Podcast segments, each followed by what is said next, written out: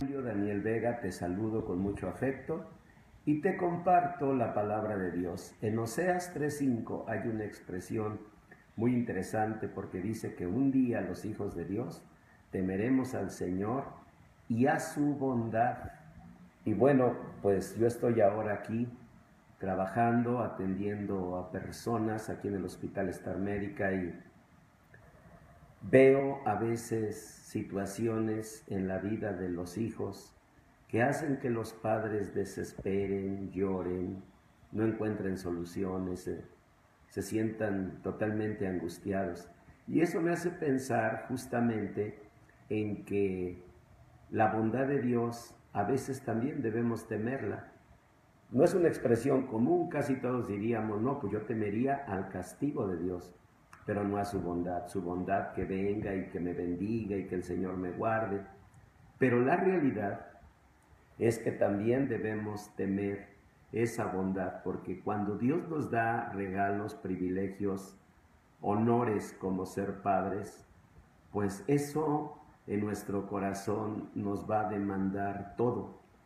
Nada va a haber más triste, nada va a haber más doloroso en la vida de nosotros que ver a un hijo en problemas.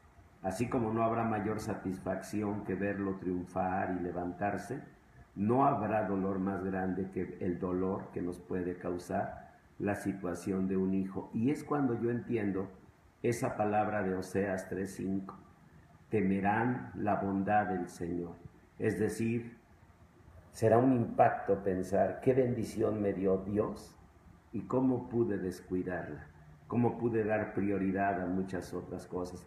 Así que mujer virtuosa, en verdad, enfócate en la bendición de tus hijos, enfócate en la satisfacción que ellos pueden darte, porque no habrá otra satisfacción profesional que compense el dolor o el fracaso en la vida de los hijos.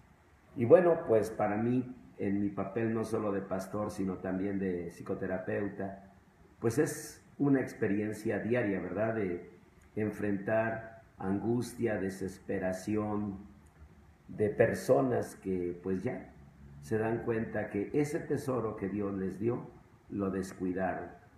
Y ahí está en Oseas 3.5, debemos temer la bondad del Señor.